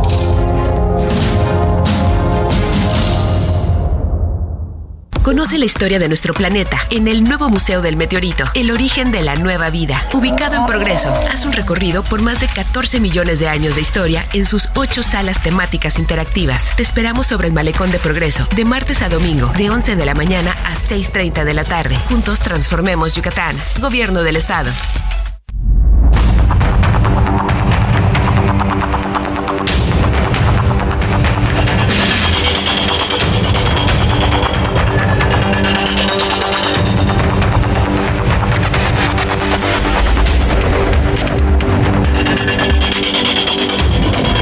Son las 7 con 31, las 19 horas con 31 minutos hora del centro de la República Mexicana.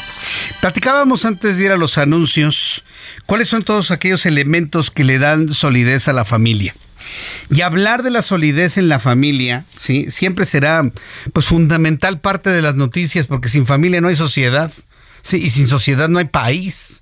Así de sencillo, ¿no? Sin familia no hay sociedad, viviríamos en una especie de anarquía no existiría la célula en donde se forjan a los mexicanos o a cualquier eh, persona de cualquier parte del mundo.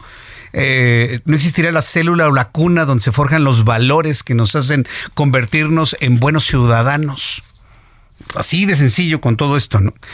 Eh, ¿De qué manera se puede diseñar una familia que sea estable? Y yo le añadiría que sea sólida, a pesar de los ventarrones que nos da el tiempo. Tengo en la línea telefónica Enrique Rojas, él es psiquiatra y va a impartir mañana sábado 1 de octubre la conferencia Cómo diseñar una familia estable en el marco del Congreso Mundial de las Familias. Estimado Enrique Rojas, bienvenido, gracias por estar con nosotros en el Heraldo. Muy buenas tardes. Muchas gracias. Buenas tardes. pareciera que es cada vez más difícil tener familias estables en el mundo contemporáneo. Conocer familias que tienen pues ya no 10, 5 años de casados, 10, 15, 20. Celebrábamos hace unos días a una pareja que cumplió 49 años de casados. Cada vez es más extraño encontrarlos. ¿Por qué la fragilidad de la familia actualmente, Enrique Rojas? Bueno, son muchos factores, no se puede decir que sea solo uno. La sociedad ha cambiado más en 10 años que, que 50 o 60, ¿no? Yo creo que la clave está en en la educación, hacer la educación de, los hijos y de la familia. En primer lugar, acertar en la lección afectiva, elegir a la persona adecuada en las que pasa delante de uno para compartir la vida y luego eh, trabajar ese amor, ¿no? Es decir, protegerlo y trabajarlo, ¿no? Y el amor tiene muchos componentes, tiene fundamentalmente cuatro. El amor es, en primer lugar, un sentimiento que hay que trabajarlo con, con artesanía, los, sentimientos son perfectibles y defectibles, van más o van a menos según se trabaje sobre ellos. En segundo lugar, la inteligencia, que es saber llevar a la otra persona con buena cabeza. Eh, en tercer lugar, eh, la voluntad. La voluntad es eh, un rodrigón que sostiene el edificio, que es la capacidad para corregir defectos, fallos y cosas negativas que hacen que la convivencia se dificulte, ¿no? Y en cuarto lugar, he dicho, voluntad, sentimiento, voluntad, inteligencia, la espiritualidad. Ha demostrado científicamente que las parejas que tienen un fondo espiritual religioso hay muy poco eh, muy poca separación muy poco divorcio. Hoy muchas veces hay muchas relaciones eh, afectivas hechas con materiales de derribo no tienen muy poca consistencia porque esos cuatro grandes pilares que forman un edificio eh, pétreo no existen están muy poco trabajados Ahora, eh, eh, tomando en cuenta todos esos grandes desafíos y todos los elementos que conforman la solidez y la estabilidad de, un hogar, ¿qué tan fácil o qué tan difícil es encontrar esos elementos actualmente? Vaya, le diría, aunque suene un poco así romántico, ¿no? ¿Cómo encontramos el amor en otra pareja para poder crear un, una familia que perdure ante los vendavales de la modernidad y del tiempo? Enrique Rojas. Bueno, son muchos factores. Por ejemplo, mañana en la conferencia que yo voy a dar, en la segunda parte está dedicada a 10 consejos para las personas que viven juntas, 10 sugerencias para los que viven en pareja. Y, voy a decir de tres, por ejemplo. Uno, eh, para estar bien con alguien hace falta primero estar bien con uno mismo. Es decir, si uno no tiene un cierto equilibrio psicológico, eh, aquello no va a funcionar. Muchas crisis de pareja son crisis personales. En segundo lugar, luchar por no sacar la lista de reproches del pasado que destroza esa relación. O sea, la felicidad, lo he dicho en alguna ocasión con esta frase, la felicidad de la pareja consiste en tener buena salud y mala memoria la capacidad para olvidar, es salud mental. Y en tercer lugar, eh, aprender a darle a las cosas que pasan en la pareja la importancia que tiene. Es decir, tener perspectiva, evitar eh, convertir un problema en un drama. Y, por lo tanto el amor es, alquimia y magia, y códigos secretos y trabajo de inteligencia emocional. Inteligencia emocional, me parece que es uno de los ingredientes muy importantes para, para, toda esta, esta combinación de, elementos que darían por resultado una, una familia estable. Eh, hablará también del perdón, cuando, por ejemplo, existen errores, problemas dentro de la familia. Eh, ¿El perdón qué papel juega para una, una familia y una convivencia estable entre todos? Bueno, el perdón es un elemento esencial en la vida en general y en la vida conyugal en, en pareja en particular. Es eh, pedirlo y darlo, es decir, ser capaz de tener la generosidad, la grandeza, el acto de amor de, pasar las páginas de, de vivencias negativas, de errores, de fallos, de limitaciones, etcétera, ¿no? Entonces, una persona que no tiene capacidad para perdonar es que no está bien trabajada, que no, no, es armónica, es una persona que probablemente es neurótica y tiene un, digamos, una mella en su estructura de la personalidad. Y al revés, la persona que tiene capacidad de perdón, el perdón tiene una parte que se mete dentro del perdón que se le olvido. Perdón, perdonar y olvidar es perdonar dos veces, ¿no? El que no tiene capacidad para hacerlo, que no puede, tiene una limitación psicológica grave. Eh, pues Enrique Rojas, la verdad es que eh, resulta muy interesante, muy importante el que en el Congreso Mundial de las Familias hable de estos temas, porque da, la impresión que algunos quisieran destruir a la familia. Hay algunas tendencias, algunas ideologías eh, que buscan destruir a la familia tal y como la conocemos por, por asuntos de libertad malentendidos. ¿Cómo, enfrentar también esas tendencias a nivel mundial? Bueno, hoy hay un ataque a la familia, pero en toda regla y en todo el mundo, ¿no? O sea, es muy importante.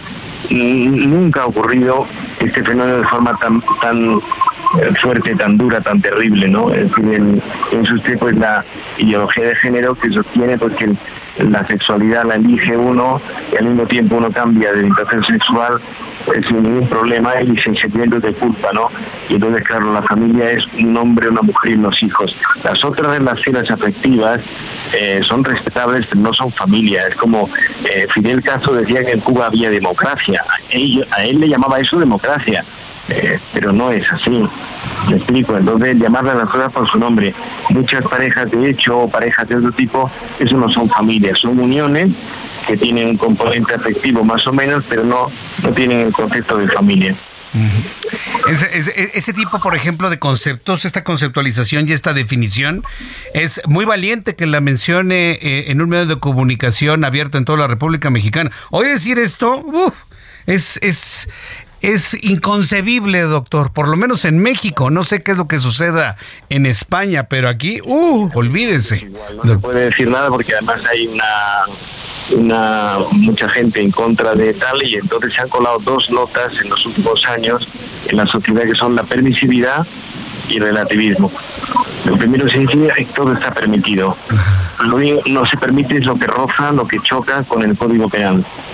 Yo no puedo conducir en dirección contraria el Código Penal, ¿no? Eh, yo no puedo matar a alguien, ¿no?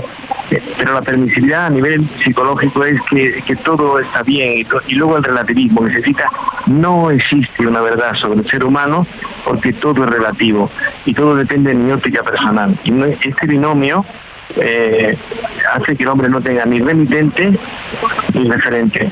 Entonces es un hombre perdido, como una especie de veleta en un tejado que va según la dirección del viento del momento.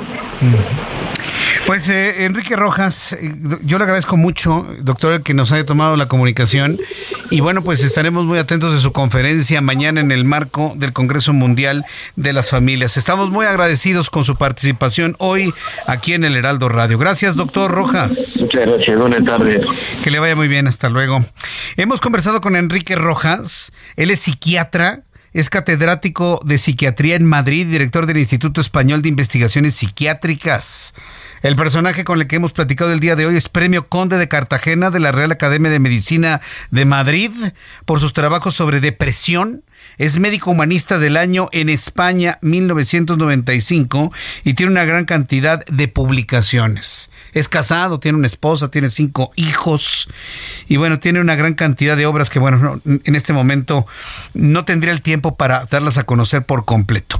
Pero todo esto se da en el marco en el marco del, eh, del Congreso Mundial de las Familias. Si usted quiere más información sobre ello, entre por favor a www.wcfmexico.org o google, o en su motor de búsqueda que usted tenga, busque Congreso Mundial de las Familias. Lo llevará directamente a la página del decimocuarto Congreso Mundial de las Familias México 2022 del 30 de septiembre, es decir, a partir de hoy y hasta el domingo 2 de octubre en Expo Santa Fe.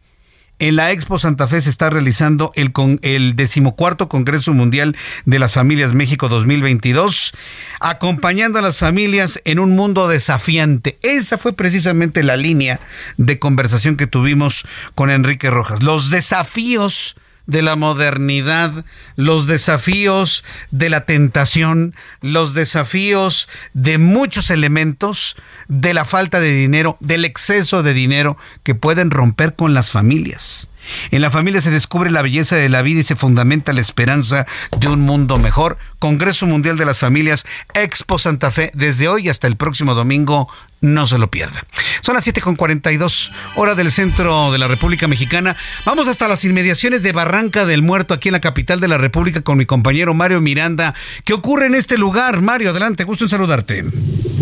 ¿Qué tal, Jesús Martín? Buenas tardes. Nos encontramos en la avenida Barranca del Muerto y la calle Ponciano Alcalá, exactamente enfrente de las oficinas del Infonavit que se encuentran en esta avenida. Y es que en este lugar se encuentra una persona muerta, es un hombre de aproximadamente 40 a 45 años de edad. Lo que nos han informado las primeras versiones indican que este hombre viajaba a bordo de una motocicleta con otro con otro hombre. Cuando bajaron de la motocicleta por el tráfico, intentaron asaltar a un hombre que viajaba a bordo de una camioneta.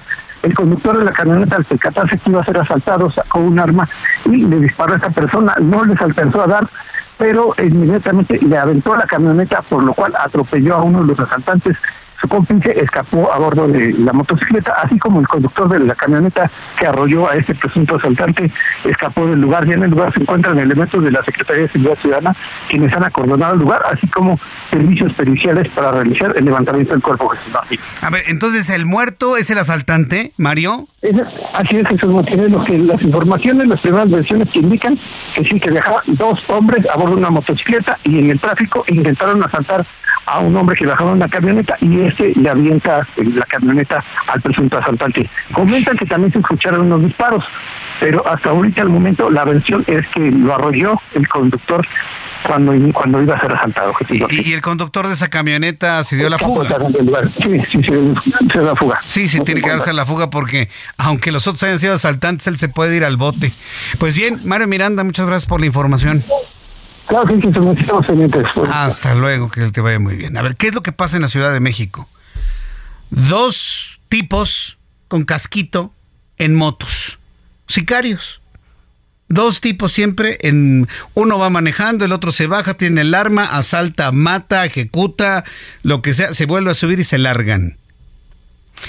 Cuando don Manuel Mondragón y Cal, a quien yo siempre recuerdo y saludo con muchísimo cariño y respeto, fue el jefe de la policía en esta Ciudad de México. Y, lo, quiero comentar por si me escucha nuestro buen amigo Omar García Harfuch, jefe de la policía capitalina. Valdría la pena que implementara un programa igual al de Manuel Mondragón y Calva. Él puso en marcha un operativo para detener a todos los motociclistas dobles en la Ciudad de México con motos grandes, motos chiquitas. Vienen dos tipos con casquito eh, en una moto, deténgase, los vamos a revisar. Y no sabe la cantidad de armas que se encontraron.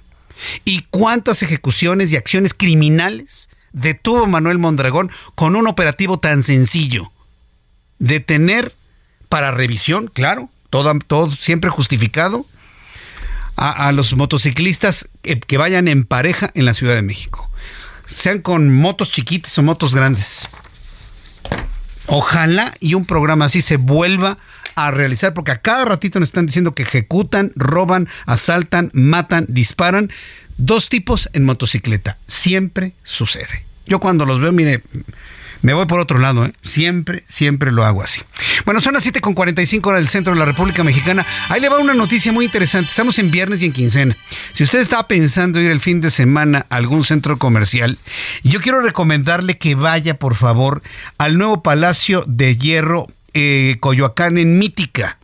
¿Se acuerda que se inauguró apenas el 23 de septiembre todo este complejo comercial con grandes edificios, hospitales, centro comercial y el nuevo Palacio de Hierro, verdaderamente gigantesco? Yo tuve oportunidad de conocerlo, extraordinario, con una gran tecnología, sobre todo muy eh, muy interesante en cuanto a su distribución de las cosas. Eh, tengo comunicación en estos momentos con Werner Hirschi.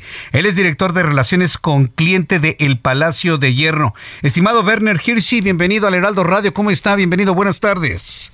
Hola Jesús, buenas tardes. Pues muchas gracias por tenerme. Eh, eh, esto va a ser una gran leyenda porque después de la apertura de Molière, pues la apertura de, de Mítica se, va a convertir en algo verdaderamente histórico para la Ciudad de México. Werner. Sí, estoy de acuerdo y tú sabes, ¿no? Cada apertura de un Palacio de Hierro siempre es un gran, gran evento y nosotros siempre intentamos a meter eh, la tienda en la comunidad en cual se encuentra. Y qué mejor lugar que Coyacán, porque a fin de cuentas Coyacán está lleno de leyendas, de gente que está muy conocida, y entonces justamente quisimos hacer un palacio dedicado ¿no? al barrio de Coyacán y a toda su gente. Sí, y esa es la razón por la cual observo a Frida Kahlo, a Diego Rivera en diversos lugares del Palacio de Hierro, personajes importantísimos en la historia de nuestro país. Werner. Es, correcto, son justamente esos personajes que nos inspiraron a fin de cuentas y dedicamos ciertos espacios a ellos. No sé que sea Dolores del Río, como tú ya mencionaste a Frida Kahlo, o incluso también a Miguel Ángel de Quevedo Subieta, al cual, a fin de cuentas, también dedicamos un restaurante y todo un espacio también comercial que incluye tanto librería, que incluya flores, que incluye justamente muchas cosas que son muy típicas de aquí de Coyacán. Qué justísimo, ¿eh? A Miguel Ángel de Quevedo, el apóstol del árbol. Qué bien. Qué, qué, qué, bueno que tengan siempre en la mira a estos personajes. ¿Los irán rotando este, en, esta idea de hacer una experiencia, eh, una experiencia de compra y una experiencia cultural, e histórica y demás? ¿Los van a ir rotando? ¿Cuál es la idea, Werner? Pues hay una parte, por ejemplo, como a Miguel Ángel de Quevedo, que fueron inspiración realmente para construir la tienda. Entonces, a esos personajes como Frida Kahlo, justamente no vamos a ir rotando, porque eso es realmente la inspiración, si quieres, de base de la tienda. Luego, seguro, vamos a ir creando ciertas experiencias que son más acotadas tal vez a la, a la, a la actualidad o a ciertas cosas que suceden ahorita en Coyacán.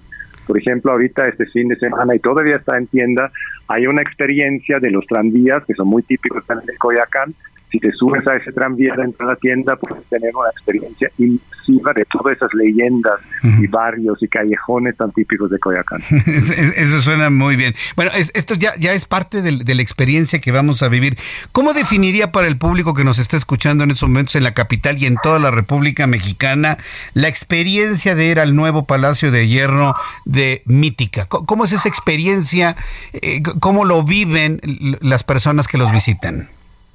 Yo creo que es realmente un descubrimiento, porque aparte, si quieres, toda la historia que estamos contando sobre Coyacán, obviamente también estamos expresando lo que somos y que es una tienda departamental. Sobre cinco pisos y sobre 38 mil metros cuadrados puedes descubrir todas las marcas que tenemos, todos los productos, todos los servicios y la atención que estamos dando a nuestros clientes.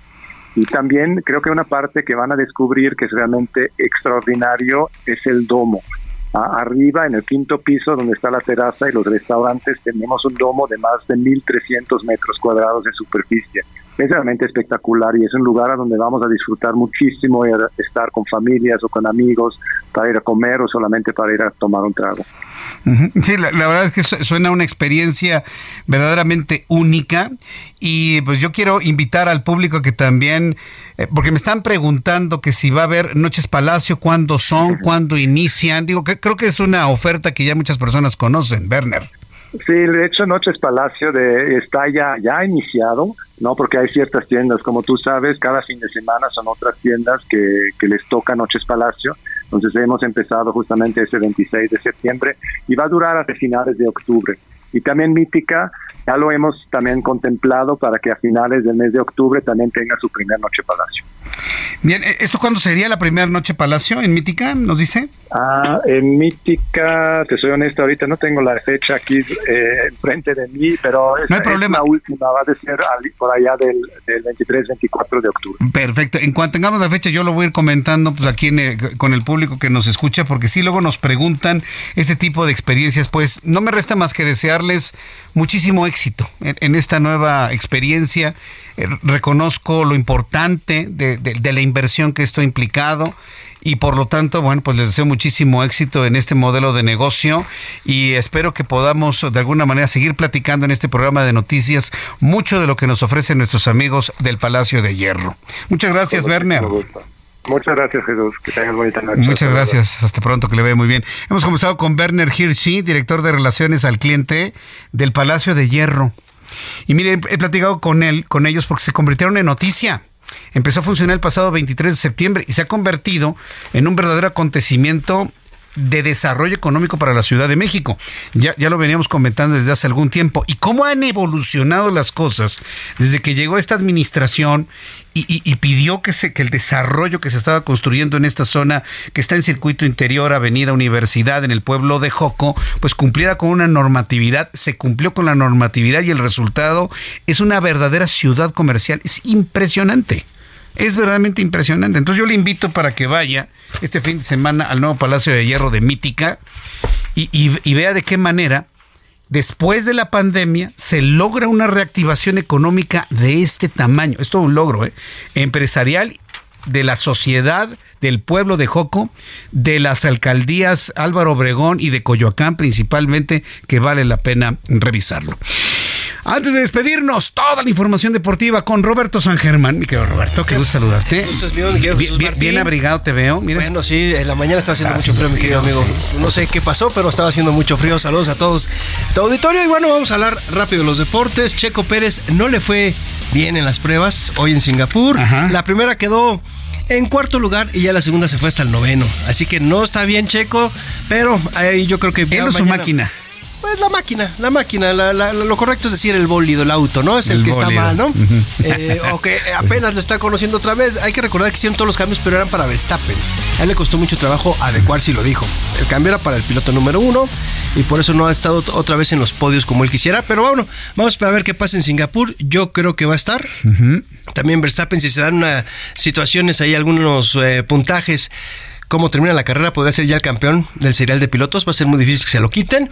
Entonces, veremos cómo le va a Checo. Y la otra es de que viene Rafa Nadal a México, partido de exhibición, mi querido amigo. Ah, muy bien. A finales de noviembre, primero es una gira con Casper Ruth, que a este hombre le ganó en el Roland Garros y le dijo, yo quiero la revancha, ¿no hicieron un video muy cómico? Yo quiero la revancha. Él dice, claro, ¿Qué crees? No, nada más te voy a dar un partido. Te voy a dar cinco para ver si me ganas. Como, boxeadores, ¿no? Si quiero la revancha. Sí, y le dijo cinco. Van a Argentina el 23 de noviembre y si le gana Casper Ruda ya, ya Nadal le apostó un, un asado y ¿qué lo hace?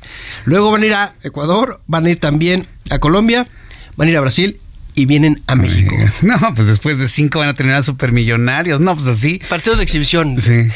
Puede ser que lo hagan en la Plaza de Toros México. Ah, todavía no está definido aquí en México. Todavía no se sabe la sede, pero podría ser en la Plaza de... ¿Plaza de Toros? ¿Así? ¿Te, ¿te gusta el escenario? Pues mira, es un lugar que se puede ver de todos lados. La verdad es que están muy bien hechos esos dos estados. Como son unos embudos, la plaza y, el estadio, ahora es el Azulgrana, el, estadio de la Ciudad de los Deportes. Sí. Este, pues de donde te sientes ves. O sea, la verdad es que. Solo sombra. solo sombra ahí. exactamente. Solo sombra ahí en la plaza. Exactamente. Entonces hay que esperar a ver cuándo salen ya los boletos a la venta. Pero ya es casi un hecho que está Rafa Nadal en México otra vez. ¿eh? Muy bien. Bueno, pues qué, buena noticia y lo vamos a llevar, llevar el seguimiento durante todos estos días. Mi querido Roberto, muchas gracias. Gracias a ti, mi querido Jesús Martín. Que pases bonito fin de semana. Igualmente, descansa el fin de semana. Gracias. Roberto San Germán con toda la información deportiva. Se nos fue nuevamente nuestro programa, pero mire, como agua de las manos. Pero está, está usted debidamente informado aquí en el Heraldo Radio. Vamos al fin de semana. Descanse de verdad. Disfrute a la familia como el mensaje y la recomendación que le hacemos. Y Dios mediante, nos vemos mañana, 9 de la mañana en digitales. Lunes, 2 de la tarde, Heraldo Televisión, 6 de la tarde, Heraldo Radio. El lunes, soy Jesús Martín Mendoza, gracias. Buenas noches. Esto fue Heraldo Noticias de la tarde con Jesús Martín Mendoza.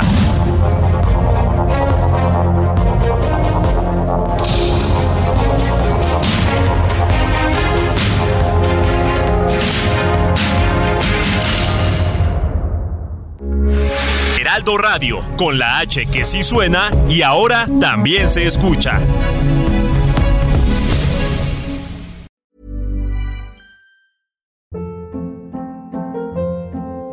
Hold up. What was that? Boring. No flavor. That was as bad as those leftovers you ate all week. Kiki Palmer here, and it's time to say hello to something fresh and guilt-free. Hello Fresh. Jazz up dinner with pecan-crusted chicken or garlic butter shrimp scampi. Now that's music to my mouth. Hello Fresh. Let's get this dinner party started. Discover all the delicious possibilities at hellofresh.com.